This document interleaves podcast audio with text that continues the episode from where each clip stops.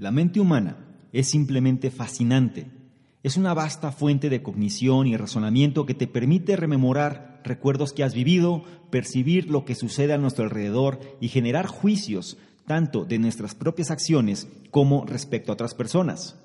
A pesar de eso, la mente humana no está necesariamente programada para maximizar nuestra felicidad o alegría en la vida, sino que nos puede hacer seguir reglas obsoletas, insatisfactorias o creencias limitantes que son transmitidas de generación en generación.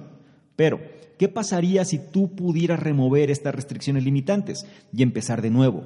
O en otras palabras, ¿qué pasaría si tú pudieras conocer el código para hacer de tu mente una mente extraordinaria?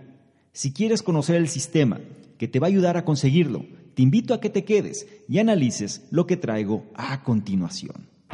Hola, ¿qué tal? ¿Cómo estás? Soy Salvador Mingo y te doy la bienvenida a este espacio que hemos denominado el conocimiento experto, el podcast que hemos creado especialmente para personas como tú, personas interesadas en su formación, desarrollo y crecimiento personal. Nos enfocamos en generar los análisis de los mejores libros que pueden ayudarte a este propósito, donde hablamos de diversos temas como emprendimiento, inteligencia social, inteligencia emocional, ventas, desarrollo personal, negocios, comunicación, filosofía de la riqueza, marketing, entre otros.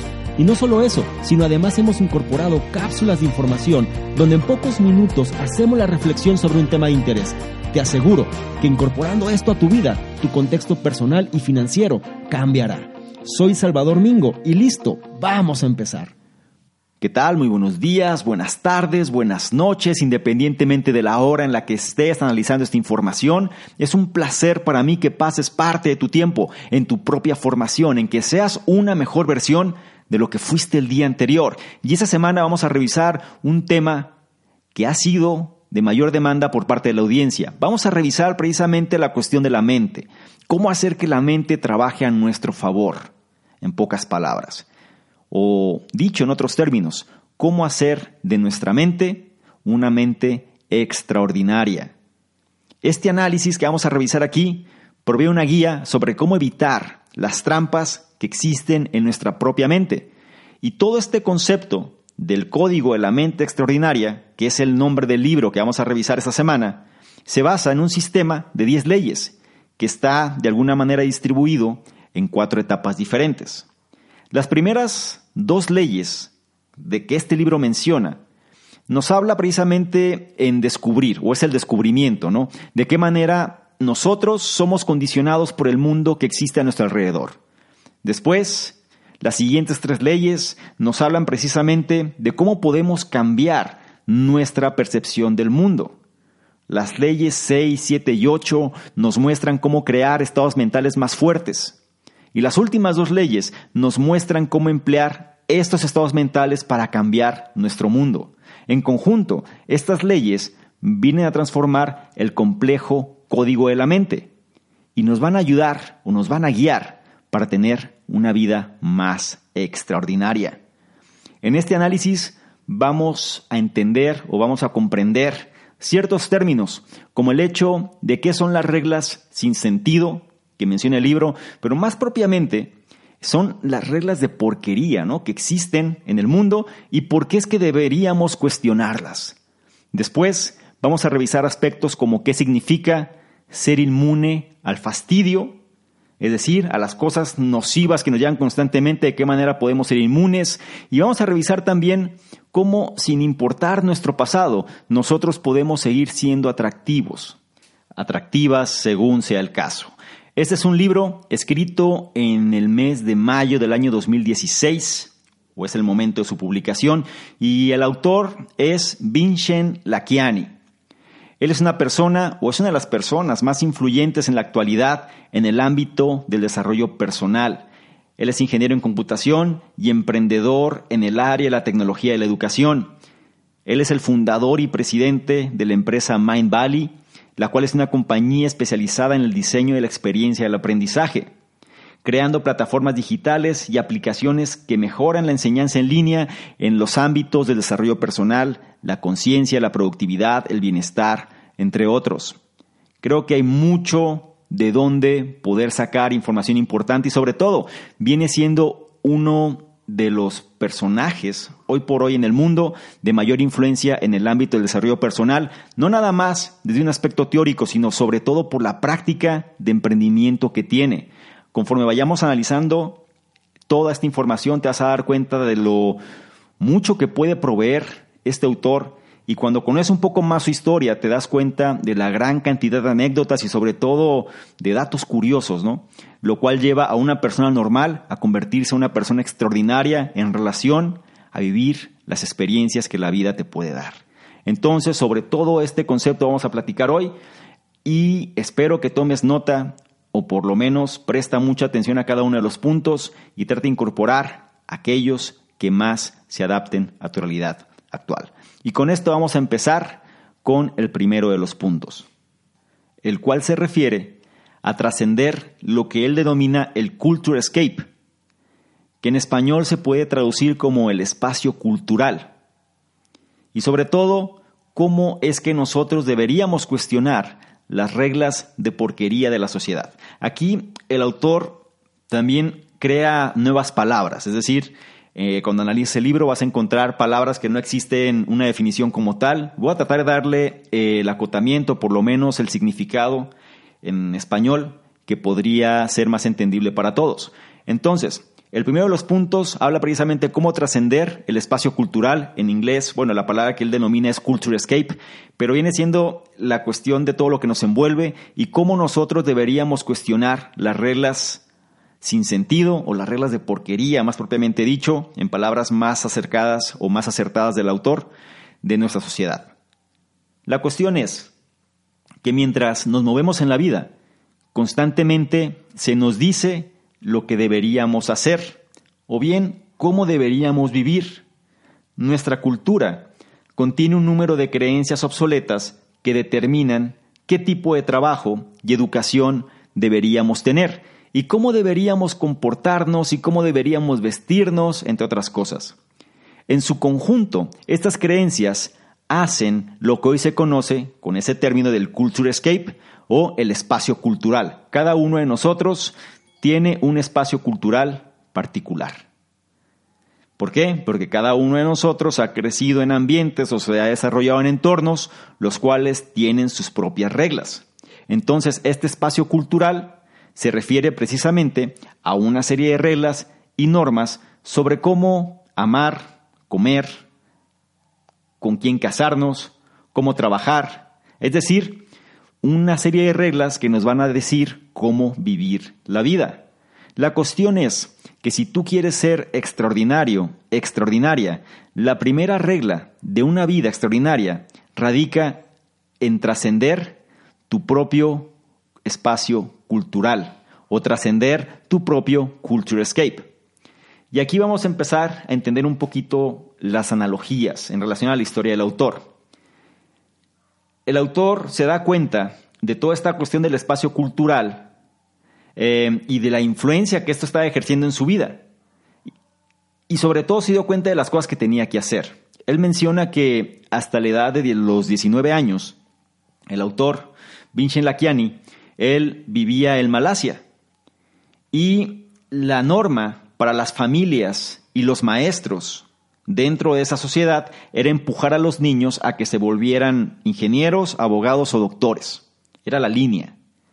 Y como el autor era un buen estudiante, se le dijo que estas eran las reglas que él necesitaba seguir en función de tener éxito. Y creo que esto no es distinto de la sociedad en la que nos encontramos hoy. Nos dicen qué es lo que tenemos que hacer las personas que son mayores que nosotros. Entonces, ¿qué pasó? El autor, Vincent, siguió ese camino, cumpliendo precisamente las expectativas y dejó de lado sus pasatiempos como la fotografía y el arte para volverse precisamente un ingeniero en computación. Sin embargo, cuando él tuvo éxito alcanzando una buena posición dentro de la compañía Microsoft, él se dio cuenta que esa no era la vida que él debería de seguir, por lo cual renuncia a ese trabajo. Ahora, no te quiero, no quiero que te quedes más con la idea que trabajaba en un puesto común.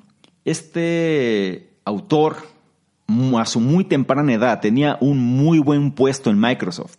No nada más eso, él en las reuniones que tenían con la compañía él podía interactuar directamente con Bill Gates. Él era un caso de éxito rotundo en relación precisamente al espacio cultural que lo envolvía, de tanto de su familia como amigos y demás. Pero él se dio cuenta que ese no era su camino. Él se dio cuenta que eso no era lo que él quería. Él no podía pasar su vida siendo un ingeniero en computación, ser un ingeniero que está haciendo pruebas en relación a diversos productos informáticos que existían, a pesar de que las expectativas eran muy altas y sobre todo el reconocimiento que estaba teniendo era también muy elevado por parte de la sociedad que lo envolvía. Pero él decía renunciar. Él se da cuenta que ese no era el camino que él debía de seguir y renuncia con todas las consecuencias que eso puede generar. Es decir, no es un camino fácil ni sencillo, pero el autor en muy temprana edad empieza a entender este concepto. Y sabe que para sobresalir y ser extraordinario, el autor sabía que necesitaba trascender precisamente ese espacio cultural, sabía que necesitaba salir precisamente del culture escape y selectivamente elegir cuáles reglas seguir y cuáles ignorar. Y esto nos lleva precisamente a la segunda ley de una mente extraordinaria, que radica en el contexto de cuestionar las reglas de porquería, o las reglas sin sentido, pero más propiamente en términos del autor, las reglas de porquería. ¿Qué es una regla de porquería? Bueno, una regla de porquería, o usando la terminología que menciona el autor, que siempre hace abreviaciones, él le llama en inglés rules, que es bullshit rules, Aquí, si, si lo tratamos de aterrizar al español, bueno, son reglas de porquería, viene siendo una regla obsoleta del espacio cultural que solemos seguir ciegamente, incluso si nos puede alejar o retraernos o retrasarnos en busca de nuestros sueños. Y aquí vuelvo a repetir, ¿cuántas reglas conoces que caen en esa naturaleza o que caen en esa categoría? Insisto, una regla de porquería es aquella regla obsoleta dentro del espacio cultural, es decir, de nuestro entorno, que seguimos ciegamente. La seguimos porque pensamos que ese es el camino, es más, ni siquiera las cuestionamos.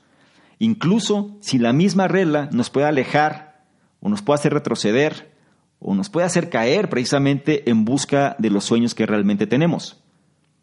Y aquí podemos hablar de algunas reglas muy particulares. Por ejemplo, eh, la universidad, ¿sí? Hay reglas de porquería en relación a la universidad.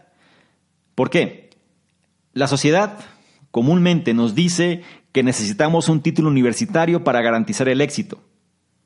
La cuestión es que no solamente un título no nos garantiza nada, sino que de hecho puede obstruir precisamente el éxito que puedes tener debido a la sobrecarga que se puede generar por las deudas originadas precisamente por ese estudio. Hablando de personas que realmente están muy enfocadas en relación al estudio y a lo mejor no tienen los recursos directos para poder solventarlo, caen en un crédito, el cual este crédito pues al final lo vas a tener que pagar y muchas veces el camino puede hacerse mucho más lento debido a que careces de recursos. Y muy posiblemente en los tiempos actuales un título universitario realmente no te garantiza absolutamente nada. A lo mejor puedes tener un trabajo pequeño en un inicio, pero al momento que tienes que pagar lo que debes, te puede hacer que el trayecto o puede generar que la trayectoria sea mucho más lenta. Este es un tipo de regla. Hay varias más, pero es un tipo de regla la cual hace que podamos cuestionarla. Hay personas que pueden estar de acuerdo y personas que no. La cuestión es que ya un título universitario en los tiempos actuales no garantiza nada. Y para las generaciones más grandes, donde ellos crecieron bajo la cultura o el espacio cultural, donde tenías que estudiar una carrera para tener realmente un porvenir, porque así es como la regla funcionaba en aquel momento, y quizá en aquel momento funcionaba, hoy por hoy ya es algo obsoleto. Necesitas otro tipo de recursos, nada más el título universitario. Yo no digo que no pueda ser útil, pero no es lo único que te va a garantizar realmente el que puedas generar un resultado favorable. Por ejemplo, no sé si lo recuerdes o si te tocó escucharlo, verlo, el famoso mensaje de Steve Jobs cuando da su histórico ¿no? mensaje en la Universidad de Stanford. Él cuestionó precisamente esta regla sin sentido, por medio de haberse dado de baja de la universidad y encaminarse en ser un hombre extraordinario. Él no necesitó de un título para ser un innovador radical, reinventando, entre otras cosas, lo que viene siendo el teléfono inteligente que hoy conocemos todos y revolucionó precisamente múltiples industrias. Ahora, hay que ser ecléctico en ese tipo de información. Muchas veces a las personas les gusta tomar posiciones extremistas y la verdad es que ten en cuenta todas las variables. Mucha gente a lo mejor es perezosa y simplemente dice, no, es que yo voy a ser grande y por eso no voy a ir a la universidad. O por eso no tengo que estudiar, porque sé que puedo lograr las cosas sin hacerlo. Y eso también es una regla de porquería. ¿Por qué? Porque no estás considerando todas las variables. La cuestión es, hay personas que han logrado el éxito de manera sobrenatural, como Bill Gates o Steve Jobs, pero es porque ya ellos ya tenían precisamente un propósito muy trazado, tenían conocimiento bastante elaborado y sobre todo ya tenían mucha claridad sobre lo cual o sobre, o sobre aquel aspecto en lo que querían destacar y sabían cómo hacerlo. El problema es que las personas no saben cómo hacer las cosas, pero simplemente hay cosas que no les gustan, lo dejan, pero no hay un camino claro.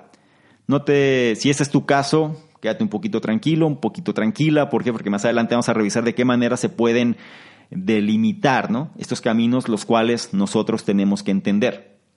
Pero sobre este punto quiero que te quedes con las dos reglas principales. Y la primera regla es precisamente cómo trascender el espacio cultural, es decir, ser conscientes de todo este conjunto de reglas y normas que nos dicen cómo tenemos que vivir la vida. Eso por un lado. Y tienes que cuestionar en relación las reglas de porquería que existen en nuestra sociedad sobre esta cultura o este espacio cultural. Repito, regla número uno, trascender el espacio cultural. Y regla número dos, cuestionar las reglas de porquería de la sociedad, las cuales están limitando a desarrollar ese potencial y sobre todo destacar en el ámbito que más quieres sobresalir. Después analizamos el siguiente punto, el cual nos habla precisamente sobre las mentes extraordinarias, o más bien nos dice que las mentes extraordinarias practican la ingeniería de la conciencia y crean modelos automotivantes de la realidad. Y aquí, bueno, puede ser un poquito confuso, ¿no? El término automotivante. O bien eh, algo que te incentive, ¿no? O algo que te dé fuerza para crear tus propios modelos de la realidad que existe. Vamos a analizar esto más puntualmente. Primero, una pregunta. ¿Cuáles son las probabilidades que tú continúes usando una computadora con el programa o con el software de Windows 95? No sé qué edad tengas, no sé en qué generación seas, pero en los 90, a mitad de los 90, surge este sistema operativo que es Windows 95 en las computadoras. Y es el que detona realmente el uso masivo de las computadoras en casa. Todo mundo a mitad de los noventas tenía Windows 95. ¿Y a qué voy con esto? En su momento era excelente Windows 95, era el mejor sistema operativo que había. Pero la pregunta es, ¿cuáles son las probabilidades que tú continúes usando una computadora con Windows 95? La realidad es que es casi nulo, salvo por alguna salvedad o algún tipo de cuestión especial, es muy poco probable. La cuestión es que si eres una persona normal en este conjunto ¿no? de, de aspectos, o si eres una persona a la cual se va adaptando a los cambios conforme estos suceden, tú seguramente te preocupas porque tu computadora pueda correr eficientemente los nuevos programas que hay. Así que tratas de asegurarte de actualizar el sistema operativo cada cierto tiempo. Es más, te obligan a que lo hagas porque de pronto ya las aplicaciones no funcionan. Entonces cada cierto tiempo tienes que renovar el sistema operativo y cada cierto tiempo, por lo regular, cambias de equipo. ¿Cierto? Bueno, este es el mismo tipo de cuidado que tú deberías colocar en tu mente. Y repito, este es el mismo tipo de cuidado que tú deberías colocar en tu mente. Actualizar el hardware y el software de nuestra mente es lo que el autor llama ingeniería de la conciencia. Y esta es la tercera ley para tener una mente extraordinaria. Voy a repetir esta parte, ¿sí? Contextos de hardware y software, independientemente si estás familiarizado o no. El hardware es todo lo que nosotros vemos físicamente, ¿no? En un equipo de cómputo, por ejemplo, el hardware pues viene siendo donde almacenas el CPU, donde almacenas precisamente la memoria, donde almacenas precisamente la tarjeta de gráficos, es decir, es todo lo físico que encuentras. Y el software es todo lo que lo hace funcionar, es decir, es el programa que lo ejecuta. Ahora, así como en una computadora, nosotros tenemos precisamente que hacer lo mismo en nuestra mente, y es lo que el autor llama ingeniería de la conciencia. Tercer ley, para una mente extraordinaria, es practicar la ingeniería de la conciencia. Ahora, igual que tu computadora, tu mente tiene tanto hardware como software. El hardware viene siendo, o el hardware más bien, viene siendo tu modelo de realidad. Repito, el hardware mental que tienes es tu modelo de realidad. ¿Y a qué me refiero con modelo de realidad? Aquí es donde tú mantienes tus creencias acerca del mundo, sin importar si estas son políticas, económicas, maritales, educativas, etc. Es tu sistema de creencias. ¿Ok? El hardware que está, el hardware, perdón, que está en tu mente, viene siendo tu sistema de creencias del mundo. Por otro lado, el software contiene tus sistemas de vida.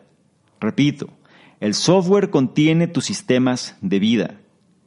¿Y a qué me refiero con sistemas de vida? Son los hábitos diarios que determinan precisamente cómo utilizas el hardware. Dicho de otra manera, el hardware de tu mente es el sistema de creencias que tienes debido al condicionamiento que ha recibido el entorno y el software vienen siendo los hábitos diarios que tú ejecutas todos los días y alimentan o hacen que se utilice el hardware. Es decir, es lo que hace o, lo que alimenta más bien tu sistema de creencias. Por ejemplo, digamos que tu hardware, es decir, tu modelo de realidad, em, mantiene que está mal matar animales por comida. Por ejemplo, tu sistema de creencias dice que eso está mal. Matar animales por comer su carne está mal. Por consecuencia, tu software, es decir, tus sistemas de cómo vives tu vida, te va a decir que deberías comprar y comer como un vegano lo haría. Tu software te va a dictar eso, es decir, tu sistema de creencias te dice que está mal matar animales por comida y entonces tus hábitos diarios, tus sistemas de vida, te van a decir que lo que tú deberías hacer es comprar y comer como lo hace un vegano. Ahora, la ingeniería de la conciencia es una forma de entender que tu crecimiento personal depende de tu habilidad de elegir cuidadosamente y de manera frecuente actualizar tu hardware y software. Y lo repito otra vez, la ingeniería de la conciencia es una forma de entender que tu crecimiento personal depende precisamente de tu habilidad de elegir cuidadosamente tus opciones y sobre todo, de manera frecuente, estar actualizando tu sistema de creencias y tus sistemas de vida nosotros podemos actualizar precisamente nuestros sistemas de creencias siguiendo, perdón, la cuarta ley de una vida extraordinaria. Y la cuarta ley de una vida extraordinaria nos dice que hay que reconfigurar o, o reescribir los modelos de realidad. En otras palabras, tú tienes que estar actualizando tus modelos de realidad. Y aquí algo importante las personas que son extraordinarias, las personas que realmente nosotros eh, solemos admirar, las personas que logran los mejores resultados, las personas que impactan el mundo de manera positiva, entre otras cosas, hacen esto de una manera regular. ¿Sí? Ellos tratan siempre de abrazar, incorporar un estado mental que les ayude a alcanzar sus metas y sobre todo crear una autoestima positiva. Y es algo que muchas veces no va a suceder de manera que lo estemos buscando, a veces sucede de manera accidental. La cuestión es cuando nosotros nos damos cuenta de que no es lo que sucede afuera, sino la manera en la que nos comportamos dentro. Y la manera en la que esto puede funcionar mejor o entenderlo mejor es en base a otro ejemplo del autor. Y el autor menciona que él no siempre se sintió bien acerca de sí mismo, me refiero acerca de su imagen. Y esto es algo que nos puede pasar a todos. El autor dice que de niño él solía usar unos lentes que eran cero estéticos, unas gafas cero estéticas, y sobre todo sufría de mucho acné. Entonces, ya te imaginarás, ¿no? El caía en una categoría como del típico nerd, el típico cerebrito, el típico, el cual era cero atractivo hacia el sexo opuesto y también muchas veces pues también era víctima, ¿no? De burlas y demás por parte de sus compañeros. Y esto lo llevó a esta persona a tener una baja autoestima sobre su apariencia, ¿ok? Entonces, su sistema de vidas, o más bien su, modelo de realidad, su sistema de creencia, pues era que era una persona que no valía mucho la pena, o por lo menos es una persona a la cual tenía muchas inseguridades. Y dentro de sus sistemas de vida, es decir, sus hábitos diarios, pues era de alguna manera seguir alimentando esa creencia. Ahora, ¿qué fue lo que pasó? El autor menciona que todo ese concepto cambió en la universidad. Cuando él, sin darse cuenta, porque seguía atrapado en base a sus modelos de realidad del pasado, de pronto él conectó con la chica más guapa del lugar en una reunión dentro de la universidad. Y él, su cuerpo había cambiado ya. Es decir, él ya no era ese niño o ese joven con las gafas y con el acné y demás. O sea, físicamente él había cambiado pero interiormente él se seguía, él seguía sintiendo que era esa persona. Entonces él sin darse cuenta, pues conecta con esta chica y de pronto él, cuando, cuando intercambian palabras, la chica le dice que él era alguien sumamente atractivo, que era alguien que realmente se sentía ella halagada por el hecho que alguien como él la considerara. Entonces en ese momento, así como por arte de magia, él se da cuenta que cómo su sistema de creencias lo estaba hundiendo, cómo el hecho de pensar o sentirse atrapado simplemente en ese sistema de creencias lo estaba llevando a perder grandes oportunidades. Fue precisamente esta experiencia la que permitió al autor actualizar precisamente el hardware, es decir, el sistema de creencias. Y él creó, a partir de ese momento, él creó un nuevo modelo inspirador de realidad, que él decía, o a él de alguna manera, él se decía a sí mismo que se había vuelto un hombre atractivo, el cual ya no era aquella persona la cual era insegura, sino que ahora era una persona atractiva porque ya la persona más bonita del lugar se lo había dicho. Y sobre ese sistema de creencias, o ese nuevo sistema de creencias, de pronto su vida, eh, digamos, la vida de citas y de conocer personas se disparó y se convirtió ahora en una persona popular, ¿no? En relación a su nuevo esquema.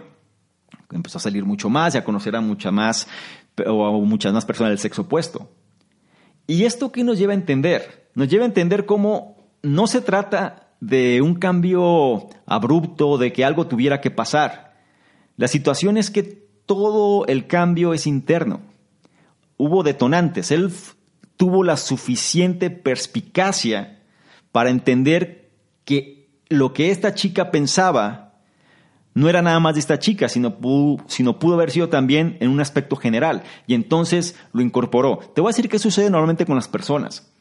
Si la persona se encuentra en una situación, si la persona es insegura, es tímida, o bien en una mentalidad de víctima, ¿no? en relación a las cosas, y de pronto llega una situación de este tipo, normalmente ni siquiera lo toma. Es decir, dice, ah, bueno, sí, lástima que los demás no, no, no me perciben de esa manera y, y, se, y, se, y se victimiza y no cambia su sistema de creencias sigue de alguna manera arraigado, arraigada a ese viejo sistema de creencias por protección o porque simplemente ya está demasiado condicionado. La clave para que este libro o este análisis funcione, independientemente del caso o cuál sea tu caso, radica en que tomes acción sobre estos pequeños ajustes. a veces las personas imaginan que va a venir un cambio radical, divino, de pronto, lo cual va a transformar todos sus pesares en dicha, ¿no? Y la verdad es que eso no va a pasar. Lo que va a pasar es cuando nosotros somos conscientes que podemos cambiar precisamente el sistema de creencias y lo vamos a cambiar, o la manera de cambiar un sistema de creencias arraigado es precisamente con los hábitos que estamos haciendo diariamente. El hábito alimenta el sistema de creencias. Entonces, cuando, por ejemplo, el autor, su sistema de creencias era que era una persona insegura, pero de pronto él cambió sus hábitos, él se sintió más atractivo, y a partir de ese momento él empieza a buscar más personas del sexo opuesto de tal manera interactuar e ir reforzando esa confianza. de tal, a tal grado que ese sistema de creencias obsoleto que tenía empieza a descomponerse, empieza a transformarse, empieza a actualizarse. Por eso el hardware y el software se tienen que actualizar constantemente. Nuestro hardware mental, nuestro software mental es lo que va a determinar precisamente cómo nosotros vamos a pasar de una mente ordinaria a una mente extraordinaria. Y es algo que no nada más lo hace el autor, sino cualquier persona extraordinaria, cualquier persona de éxito tiene que hacer esto de una manera regular.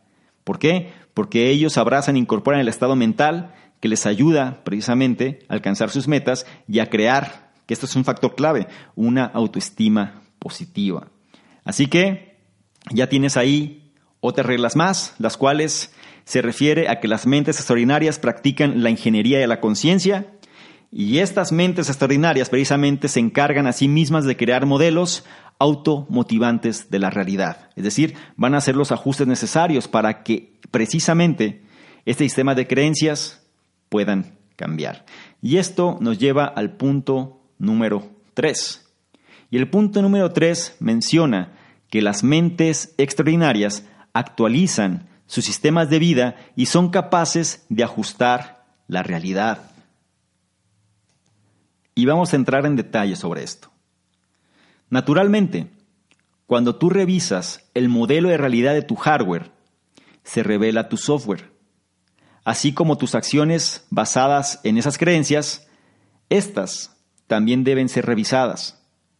Y esto nos lleva a la quinta ley de una vida extraordinaria, la cual dice, actualiza tu sistema de vida por medio de tres pasos. Y esos tres pasos son descubrimiento, refresca y mide. Las mentes extraordinarias continuamente optimizan sus sistemas de vida en función de alcanzar sus objetivos, como analizamos previamente. Piénsalo de esta manera. Tus sistemas de vida son como apps o aplicaciones que son diseñadas para alcanzar metas en tu vida o bien para solucionar problemas específicos. Si una app, una aplicación de tu teléfono, digámoslo así, no funciona o se vuelve obsoleta, pueden pasar dos cosas. Ya sea que actualices la aplicación o bien la reemplazas por una mejor. Difícilmente te vas a quedar con una aplicación dentro de tu teléfono la cual te está quitando memoria y te está haciendo tu dispositivo más lento. ¿Cierto? Ok. Entonces, el primer paso para actualizar precisamente tu software radica en el descubrimiento. Esto lo puedes hacer por medio de leer libros, hablar con personas y explorar el mundo alrededor de ti para encontrar inspiración. Piénsalo como cuando estás navegando por la App Store. Y aquí voy a detenerme un poco en esta parte. Menciona el autor que el primer paso para que nosotros podamos actualizar nuestros sistemas de vida y ser capaces precisamente de ajustar la realidad radica en el factor del descubrimiento. Una analogía muy simple es que tú descubras en tu teléfono las aplicaciones, por ejemplo, que ya no son, eh, no están actualizadas, o bien que caen en la categoría de obsoletas, o bien que simplemente te están haciendo más lento tu teléfono. Eso viene siendo el factor de descubrimiento. Lo mismo sucede en relación a nosotros como personas. El primer paso radica precisamente en descubrir cuáles son esas acciones o esos hábitos o estas cuestiones que simplemente nos están haciendo más lentos. ¿Sí? O nos están de alguna manera deteniendo en relación a conseguir nuestro máximo rendimiento, digámoslo en otras palabras. ¿Qué sugiere el autor? Nosotros podemos llevar a cabo este descubrimiento tomando información externa. Por ejemplo, al momento de leer libros, vamos a obtener nueva información y nos vamos a dar cuenta quizá de errores que estamos cometiendo. O el hecho de hablar con personas las cuales nos pueden contribuir en nuestra formación tiene el mismo efecto. O bien explorar el mundo que existe alrededor de nosotros para encontrar precisamente esa inspiración, para romper quizá un mal sistema de conducta. ¿Sí? Piénsalo realmente como menciona aquí como analogía, cuando estás precisamente en la tienda de las aplicaciones y estás revisando qué aplicaciones hay para mejorar quizá algo que quieras conseguir. El segundo paso radica en que hay que refrescar tus sistemas de creencias regularmente. Este, o esta palabra viene del término refresh, que normalmente es como actualizar en corto, ¿no? O actualizar rápido, o actualización rápida. Pero vamos a mantenerlo más firme en relación al libro del autor y vamos a llamarle refrescar, ¿no? Refrescar tus sistemas de creencias regularmente. Por ejemplo, cada año, ¿qué sucede? El autor refresca sus sistemas para el ejercicio del condicionamiento físico.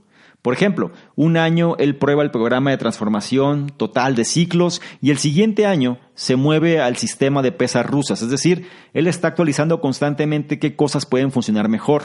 Y ese es precisamente el consejo que nos da, es decir, tenemos que estar actualizando todo nuestro sistema de creencias. Tenemos que estar de alguna manera poniendo a prueba otras versiones que nos puedan llevar a conseguir ese resultado. En otras palabras, el autor quiere mantenerse bien físicamente. Entonces prueba diferentes sistemas, diferentes esquemas y no se casa nada más con uno. Y entonces es ecléctico en relación a todo el conocimiento que esa práctica nueva le da y empieza, empieza perdón, a incorporar cuáles son aquellos que mejor resultado les da. Y sobre estos resultados, él establece sus puntos de control. Ahora, que viene siendo el tercero de los términos que hay que conocer aquí, y se refiere precisamente a medir qué tan efectivos son tus sistemas. El autor mide la efectividad de sus sistemas de, condicionamiento físico, perdón, eh, simplemente por medio de llevar un control. En el caso de él, su control radica en un cinturón. Y él dice, bueno, yo sé que estoy bien si el cinturón se abrocha en este agujero. ¿Sí? Él tiene su cinturón favorito, ¿no? Digámoslo así, que viene siendo quien delimita el factor de medición. Cuando él percibe que ya no está cerrando precisamente en su agujero favorito, es cuando él tiene que empezar a hacer los ajustes necesarios. Él habla mucho de este término en la cuestión de los puntos de control. Otro punto de control que él menciona, que es importante, él dice, por ejemplo, cuando empieza a hacer una actividad física, la mínima cantidad de push-ups, es decir, de lagartijas, ¿no? Como se le conoce en esta parte, son 50. Y él dice que si no logra conseguir 50 lagartijas diarias, es decir, 50 push-ups diarios, entonces él tiene que hacer un ajuste de tal manera que el siguiente día tiene que conseguir su punto de control, es decir, las 50 y un poco más. De esta manera, él siempre está, por lo menos, no se está deteniendo y no se está retrasando, por lo menos va mejorando un poco más conforme va pasando el tiempo. Ahora, todo esto, la intención de que lo entiendas es precisamente que lo logres incorporar. Si algo te puedo o si algo te puedo decir, es que no se trata de hacer cambios abruptos, sino que se trata más bien de ser constante con pequeñas cosas. El hecho de que tú incorpores pequeñas cosas a tu sistema de creencias y sobre todo a tus sistemas de vida es lo que va a empezar a generar estos cambios. ¿Por qué? Porque una vez que tu software y tus sistemas de vida están actualizados, es decir, una vez que tú ya estás incorporando constantemente estos cambios para hacer una mejor versión, es cuando tú puedes iniciar a reconfigurar tu estado mental. Y este viene siendo un punto central. De hecho, la sexta y la séptima ley para vivir precisamente una vida extraordinaria en base a una mejor mente radica en reconfigurar tu estado mental. Entonces, déjame explicarte un poco en qué se basa la ley número 6. Y la ley número 6 habla de la habilidad para ajustar la realidad, que viene siendo ya cuando los cambios puedes empezar a manifestarlos. Ahora, esto no es un truco mágico, es un nuevo sistema de vida que dramáticamente va a incrementar tu felicidad. Así que presta atención. Ser capaz de ajustar tu realidad significa que tú puedes mantenerte firme hacia tus metas que te emocionan, hacia tus metas del futuro, las cuales realmente te entusiasman. Sin embargo, mientras haces eso, tú te aseguras que tu felicidad esté firmemente cimentada en el presente. Y esto es crucial. Esto es crucial para tener el estado mental correcto. Es decir, ¿qué sucede en la mayoría de las personas? Las personas tienen metas hacia el futuro, digamos, quieren alcanzar una cifra en relación a su negocio, quieren lograr una meta en relación a cómo se ven físicamente, quieren tener X y Y resultado y su mente se sitúa precisamente en el futuro. Y si las cosas no están funcionando en torno a lo que esa meta define o en torno a lo que esa meta sugiere, las personas se frustran en el presente. El autor menciona que hay que romper ese patrón. ¿De qué manera? Tú tienes que tener precisamente todas tus metas bien establecidas, cualquiera que éstas sean, en el futuro las metas emocionantes, las metas que realmente te encanten, pero no te cases con ellas. Es decir, no estés de alguna manera adherido al resultado de las mismas si no estás disfrutando tu presente. Warren Buffett, el famoso inversor, lo menciona muy bien. Él dice que si cuál era el secreto para tener un matrimonio feliz. Él dice las bajas expectativas. ¿Y cómo es eso? ¿Cómo las bajas expectativas? Sí, tú tienes que tener metas grandes a largo plazo, tienes que tener precisamente una visión grande a largo plazo, pero en el corto plazo tienes que, tienes que sentirte satisfecho también en relación a cómo eres. No vas a cambiar de 0 a 100 en un segundo. Y las bajas expectativas es, ok, yo no estoy esperando grandes cosas en el presente, pero sé que tengo grandes cosas en el futuro. Entonces cada día trabajo un poco en mi presente para poder alcanzar hacia ese futuro, o por lo menos ir manifestando ese futuro que yo estoy queriendo generar. Ese viene siendo un enfoque radical. Disfrutar el presente y no estar atado al futuro. Cuando tú disfrutas el presente, las cosas se acomodan. El autor mencionaba que él estaba muy estresado precisamente cuando estaba construyendo su compañía. En otras palabras, él se dio cuenta de la importancia de tener este estado mental mientras su compañía estaba creciendo ya que el autor, en lugar de estar contento o emocionado en su emprendimiento, es decir, en lugar de sentirse bien por lo que estaba pasando, él estaba constantemente estresado sobre si se conseguiría o no las metas de rentabilidad e ingresos que se habían propuesto. Y no sé si esto te quede claro. Repito, su compañía estaba creciendo, su compañía iba bien, pero en lugar de disfrutar el crecimiento de su compañía, el autor estaba sumamente desmotivado porque se sentía estresado por no alcanzar las cifras que él estaba pensando que debía alcanzar. Cuando él se da cuenta de esto, él ajustó su realidad por medio de concentrarse en el aquí y en el ahora. Entonces, ¿qué hizo? Él decidió hacer a la, diversión y a la felicidad una parte clave de su vida diaria. Cuando eso pasó, pronto los ingresos de su compañía se fueron hacia las nubes. Te digo, no es magia. El autor lo menciona muy puntualmente. Este no es un truco mágico. A veces la gente lo percibe como tal. Pero la clave que él dijo, yo no voy a estar sufriendo por algo que debería disfrutar, en otras palabras. Yo sé que hay que alcanzar esto, pero no lo voy a alcanzar sufriendo.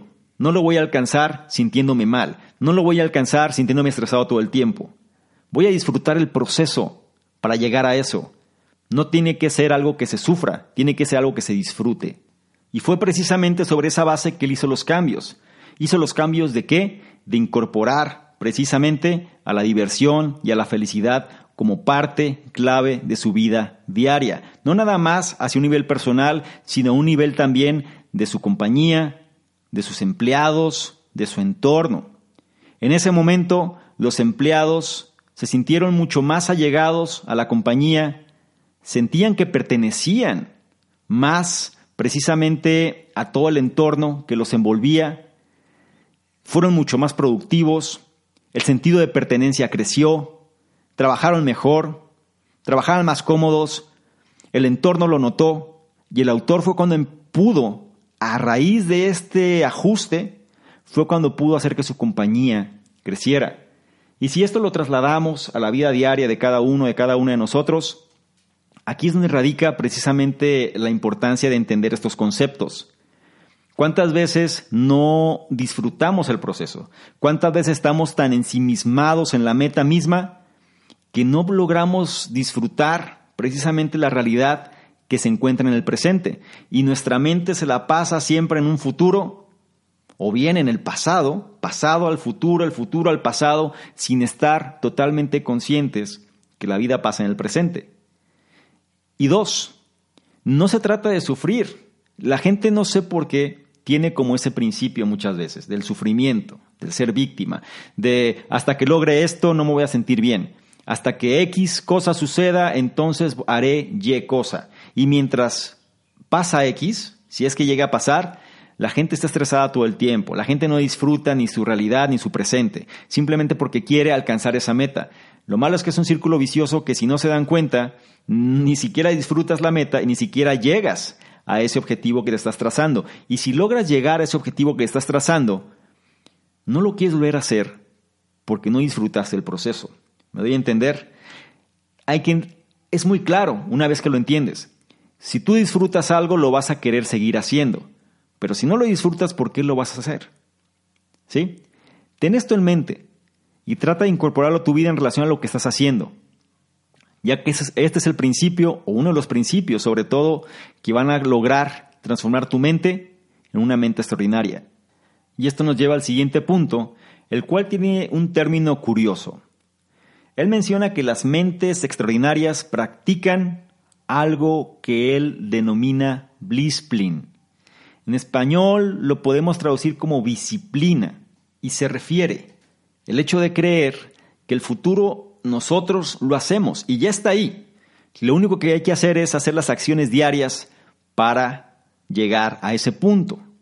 Y por eso se le, él le denomina blisplin y en español, aunque no hay una traducción literal, le podemos decir disciplina, ¿no? es decir, en lugar de disciplina, disciplina con V, que viene siendo como la visión, ¿sí? Vis de visión, plina de disciplina, disciplina, la cual nos lleva a crear precisamente la visión del futuro en una realidad. Analicemos esto con cuidado. Todos conocemos el sentimiento de dicha que acompaña la felicidad. Es decir, cuando una persona tiene felicidad, la dicha se hace presente. Pero también es muy probable que sepas que este sentimiento de dicha puede ser muy efímero, puede ser muy corto y se va rápidamente. ¿Ok? Cuando una persona está feliz porque pasó un evento, digamos, se ganó la rifa X, Y, Z, se ganó el auto, se ganó el dinero, algo sucedió, se ganó un premio. A lo mejor en ese momento la dicha se hace presente, se siente afortunada la persona y se encuentra bien. Pero ese sentimiento de dicha, ¿cuánto dura? Puede durar quizás segundos, quizás minutos o pocas horas. Suele ser muy raro que ese sentimiento de dicha predomine. ¿Por qué? Porque fue a causa de un agente externo. Y ese agente externo pierde su fuerza una vez que ya lo tienes. ¿Ok? Afortunadamente, con una mente extraordinaria viene la habilidad de experimentar dicha por periodos más largos de tiempo. ¿No te gustaría experimentarlos? Y aquí viene la pregunta. ¿Cómo es que esto se logra? Bueno, para esto vamos a necesitar enfocarnos en la séptima ley, de una vida extraordinaria, la cual se logra por medio de practicar el concepto de blisplin o disciplina, o bien, si lo traduzco al español sería la disciplina de una dicha regular y prolongada, es decir, el hecho de nosotros acostumbrarnos a siempre sentirnos dichosos en relación a las cosas. Y aquí vamos a analizar ciertas técnicas que nos van a ayudar a ello. El contexto de disciplina, ¿sí? o la disciplina de la dicha, la disciplina de la felicidad, la disciplina de crear nuestro futuro, empieza con el término o el concepto de la gratitud. Y es algo que constantemente me ha tocado analizar de las personas que, mejores resultados han conseguido. La gratitud viene siendo uno de los factores fundamentales para que las cosas funcionen. ¿Ok? Y el autor aquí no es la excepción. Dice que el concepto Precisamente de lograr una disciplina de dicha regular y prolongada empieza todo con la gratitud. Ha sido científicamente comprobado que las personas tienen más energía y experimentan menos depresión cuando ellos practican la gratitud. Ahora, tú puedes hacer esto por medio de aceptar e incorporar una idea del emprendedor y coach Dan Sullivan, que sugiere que tú cambies a un concepto que le llama la brecha inversa. Vamos a analizar aquí un par de conceptos, así que presta atención para que esto quede más claro. Normalmente, nosotros solemos estar, como mencioné en el punto anterior, enfocados en el futuro. Solemos pensar en aquello que nos falta. Solemos siempre estar cuestionándonos en relación a, me falta todo esto. Estoy en esta posición y quiero estar en esta otra posición y de aquí hasta acá hay una brecha, ¿sí? hay una distancia, una distancia a la cual estoy lejos de ella, por ejemplo. ¿Qué quiere decir esto? Bien, la mayoría de nosotros hemos sido entrenados para ver la brecha que hay entre nuestra persona actual o nuestra persona presente y la persona que queremos ser. Esto se le conoce como la brecha adelantada. Pero el problema con enfocarse en la brecha adelantada es que siempre mantenemos a la felicidad fuera de nuestro alcance y siempre en el futuro. En lugar de eso, nosotros deberíamos revertir la brecha y mirar nuestro pasado para apreciar y estar agradecidos por lo que hemos conseguido hasta ahora. En otras palabras, en lugar de estar siempre pensando en lo que nos falta, deberíamos de pensar en las cosas que hemos conseguido hasta este punto. Tenemos que hacernos a nosotros mismos sentir bien. Tenemos que reconfortarnos también. Tenemos que estar conscientes que hemos logrado también mucho, hasta el punto donde nos encontramos hoy. El hecho de siempre estar pensando en lo que uno carece genera infelicidad y el hecho de pensar en lo que uno ha logrado genera satisfacción.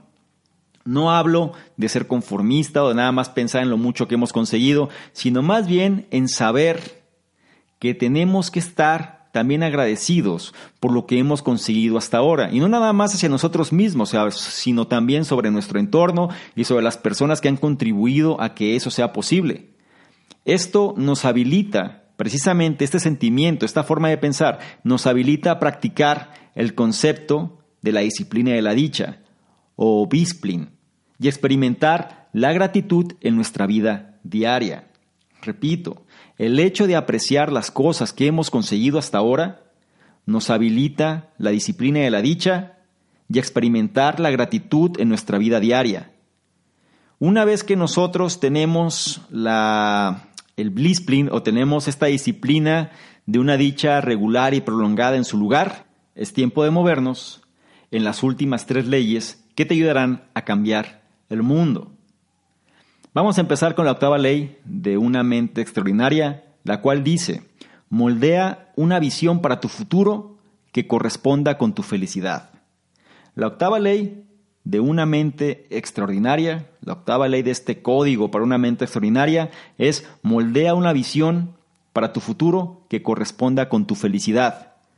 Crear una visión futura no es otra cosa sino establecer metas.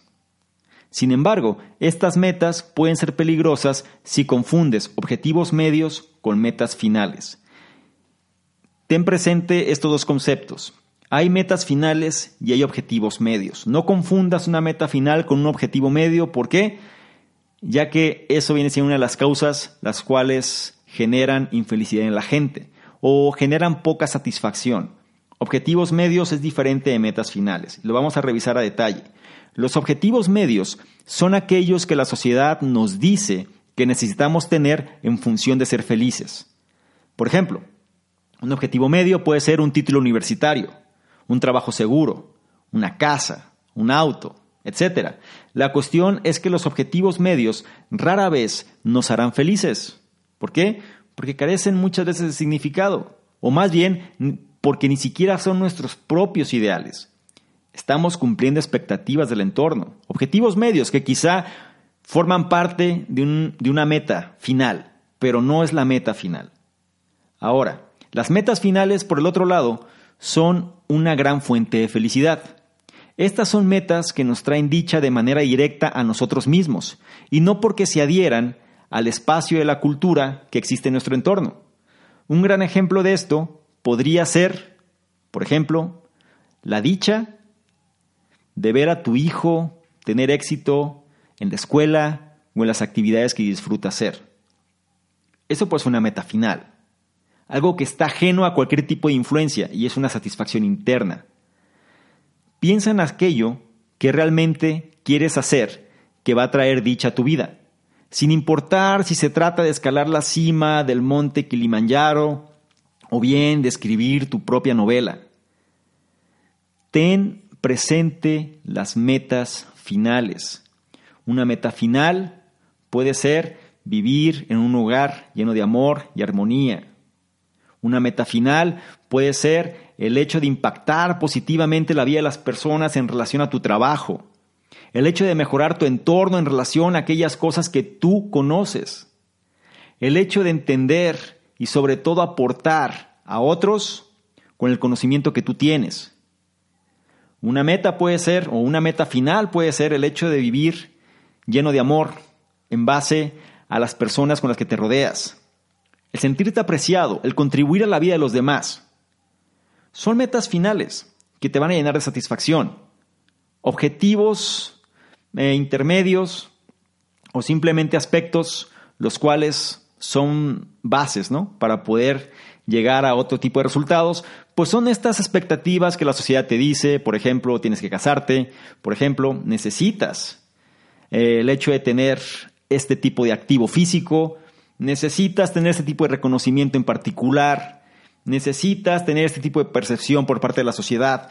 Todas estas cuestiones son objetivos medios. ¿Significa que son malos? La verdad es que no.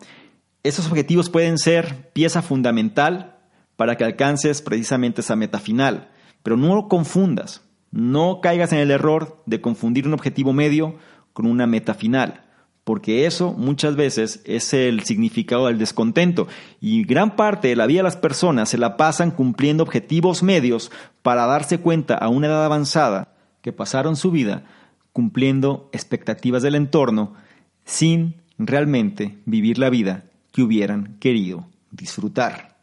Y con esto vamos a llegar ya al último de los puntos, el cual nos habla muy puntualmente sobre cuáles son los pasos finales precisamente para tener una mente extraordinaria. Y esos pasos finales se refieren a dos leyes en particular. Ser inmune al fastidio y aceptar y abrazar tu propósito. Vamos a revisarlo cada uno de estos a detalle. Todas las personas extraordinarias tienen metas y creo que eso no es nada nuevo para ninguno de nosotros. La cuestión es que la motivación para alcanzar dichas metas proviene de adentro. En otras palabras, las personas extraordinarias no van a depender de cosas externas para alcanzar las cosas que desean. Entonces, es importante entender que la motivación para alcanzar las cosas viene de dentro, no de fuera. Estas personas extraordinarias no buscan validación externa y su sentido de valor y felicidad no está atado precisamente a valores del entorno. Esta es precisamente la esencia de la novena ley de una mente extraordinaria, ser inmune al fastidio. Esto significa darte cuenta que solo dependes de ti mismo, de ti misma, y que nada de lo que alguien diga o haga puede detenerte de alcanzar tus metas. Ser inmune al fastidio consiste principalmente en dos componentes. El primero, tener metas que puedan ser alimentadas por sí mismas, que no sean dependientes de otros.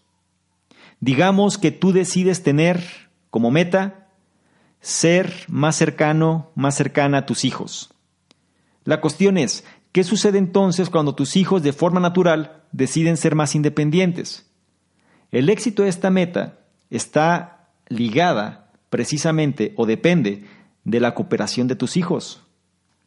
Una mejor meta es simplemente tratar y ser el mejor padre posible, ya que esta es una meta alimentada por sí misma.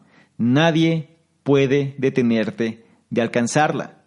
El segundo componente es darte cuenta que solo tú tienes lo que necesitas para ser feliz y exitoso, ser feliz y exitosa. Esto quiere decir que tú necesitas resistir la tentación de culpar circunstancias externas por lo que sucede en tu vida. No pases otro día en la cama, deprimido, deprimida, debido a que alguien olvidó tu cumpleaños, por ejemplo. En lugar de eso, tienes que aprender a dejarlo ir. Después de todo, tú no puedes controlar las acciones de otros. Tratando de reafirmar esta idea, ser inmune al fastidio significa simplemente que tú tienes el control. Independientemente del bombardeo externo que recibas, tú sabes que la motivación para alcanzar las cosas viene de dentro. Tú sabes que la actitud para alcanzar las cosas depende de ti. Y si tú entiendes este concepto, cualquier cosa que hagas va a estar de alguna manera limitada por tu propio control y no va a estar sujeta o va a depender de terceros. Una meta muy común es, por ejemplo, cuando alguien quiere eh, mejorar la relación de pareja. Entonces la persona puede decir, es que yo quiero tener una mejor relación con mi pareja. Pero lo que no está de alguna manera analizando es que la pareja a lo mejor no va a cooperar. Y si la pareja no coopera, entonces va a culpar a la pareja de que no quiere hacer las cosas. Aquí la cuestión radica en entender que tú no puedes eh, depender de terceros. Si tú tienes una meta, y esto es para que lo plantees en este momento, en tu caso personal, si tienes una meta que depende de terceros, es decir, de la voluntad, de las decisiones, de aspectos los cuales están fuera de tu control, tienes que tratar de reestructurar esa meta, tienes que tratar de cambiarla en función de que sea algo que tú puedas hacer y que dependa nada más de ti el hecho de que la logres, el hecho de prepararte más, el hecho de conocer más, el hecho de conocer más personas, el hecho de tratar siempre de estar mejorando, el hecho de tratar también de mejorar tu entorno y demás, son ejemplos de metas que están en tu control y que logran alimentarse por sí mismas. Entre más lo hagas, más se alimentan y mejores resultados tienes. Trata de entender este principio. El ser inmune al fastidio es precisamente que tú tienes el control. Y va a pasar lo que siempre sucede. Quizá el entorno no esté de acuerdo, quizá terceras personas no estén de acuerdo, quizá muchos aspectos van a parecer que están en tu contra, pero si tú tienes metas que se alimentan por sí mismas en relación de aspectos que están en tu control, no vas a permitir que te fastidien el hecho de lo que quieres conseguir. Y esto nos lleva precisamente a entender la última ley, la décima ley de una mente extraordinaria, la cual es abrazar y aceptar tu propósito. Las personas extraordinarias usualmente tienen un llamado, una búsqueda de crear un cambio positivo y hacer una contribución significativa al mundo. Esto significa que las personas extraordinarias no ven el trabajo como algo que los mantiene alejados de perseguir sus sueños.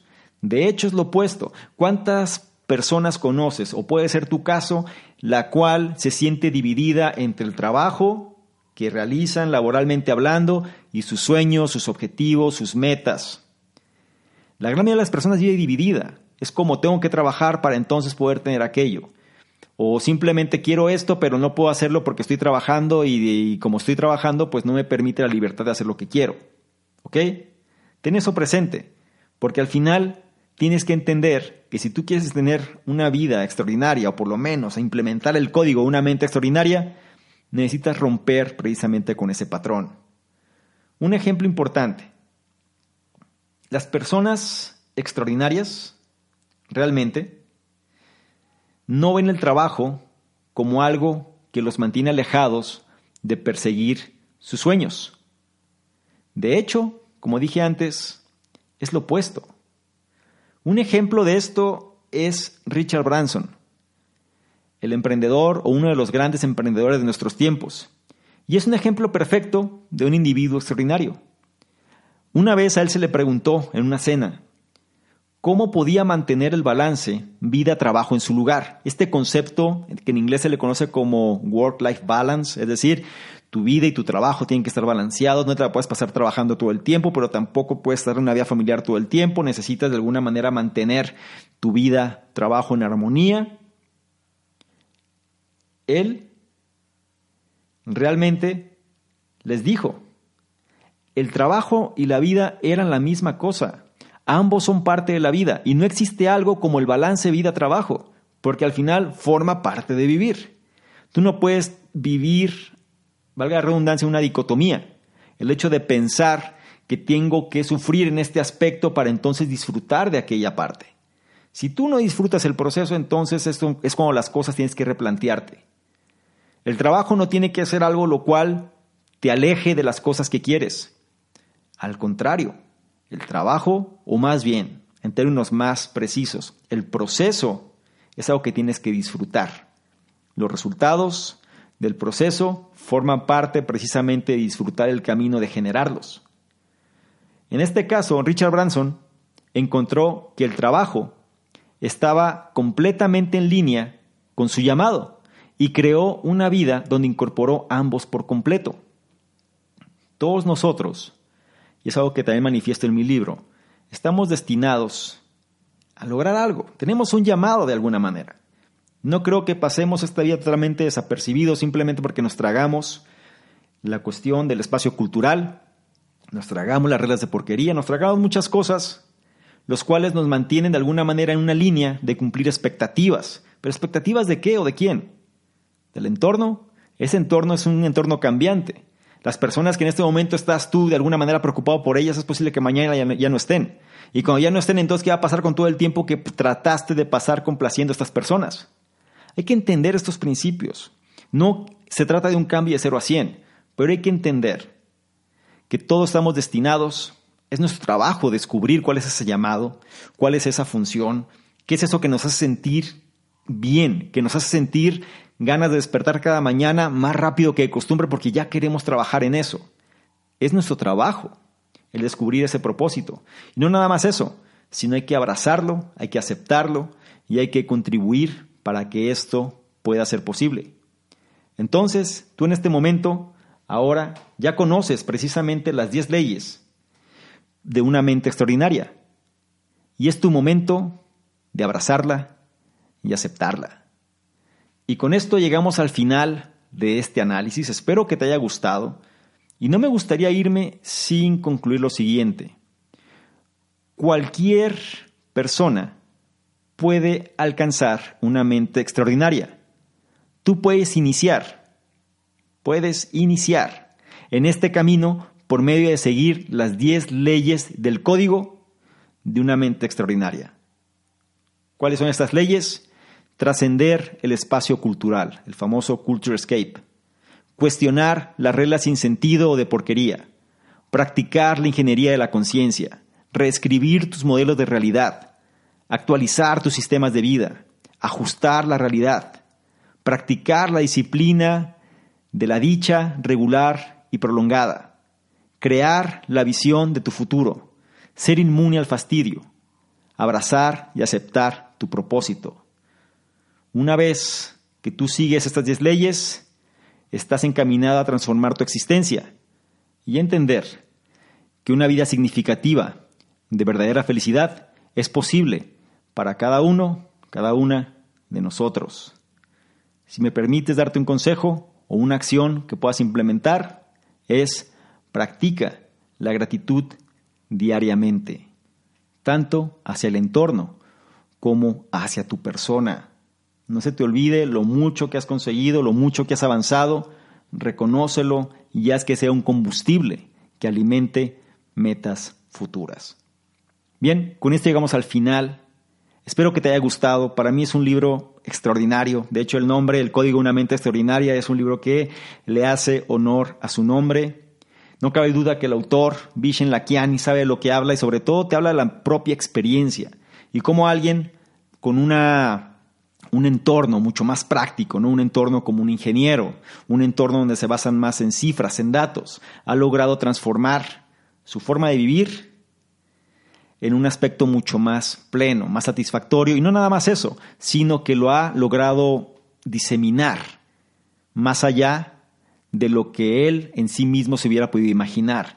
Sus principios se han implementado en otras compañías, se han implementado también con otras personas. Él trabaja muy de la mano con gente muy grande como Peter Diamandis, incluso ha tenido mucho contacto con Elon Musk y otros grandes, otros muy grandes, Tony Robbins, Richard Branson, otros más, sí, los cuales han llevado a contribuir cada vez más este mensaje. Y la cuestión es que todos somos capaces de poder conseguir esto. Pero la cuestión es qué tanto estamos dispuestos a pagar el precio. Ese viene siendo el factor clave. Mucha gente puede decir, esto ya lo sé, ya lo conozco, ya lo he visto. Entonces, ¿qué necesitas para poder implementarlo? Muchas veces las personas viven en base al ego, viven realmente tratando de ellos sentirse bien siempre en relación a su entorno y demás. Pero hay que ser ecléctico en todo esto. Toma lo que mejor te sirva y analiza esta información en relación de ser una mejor versión. Toma alguno de los puntos, uno, dos, los que realmente sientas que hayan conectado contigo y trata de incorporarlo.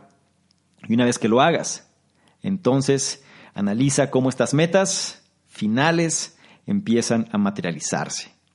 Hazme saber tus comentarios, dime qué opinas, dime qué temas te gustaría saber más, qué opinas precisamente de este análisis. Compártelo si lo consideras de utilidad hacia tu entorno, ayúdanos también a poder impactar una mayor cantidad de vidas si es que esto es para ti y sientes que esto forma parte de tu llamado. Te agradezco sinceramente que te hayas tomado el tiempo para escuchar, para analizar, para revisar esta información y sobre todo poder incorporar parte de esto para hacer una mejor versión. En los detalles donde se encuentra este contenido vas a encontrar enlaces que te van a llevar a otros programas que manejamos precisamente para que formes parte de nuestras listas y te enteres también de aspectos, de regalos, de bonos y demás que estamos entregando o notificaciones incluso que entregamos precisamente a nuestra audiencia para que no se pierdan nada de todo lo que estamos liberando. Si eso es para ti, toma acción debajo, revisa precisamente la información los detalles y toma acción. Recuerda, soy Salvador Domingo, fundador del programa Conocimiento Experto, y yo te veo en un siguiente análisis. Chao. ¿Quieres ganarte alguno de los bonos del programa Conocimiento Experto? Bonos tales como análisis escritos, videos, capacitaciones masterclass, incluso estrategias de apalancamiento de capital, negocios por internet, sistemas de afiliados, branding personal, en fin, todo lo que necesitas tanto para hacer crecer tu negocio o emprendimiento, así como tu desarrollo personal. Si es así, esto es lo que requiero que hagas. Número uno, regístrate al podcast, ya sea que estés en iTunes, iBox o cualquier otro. Y número dos, deja un comentario que nos ayude a mejorar y aporte valor a la comunidad.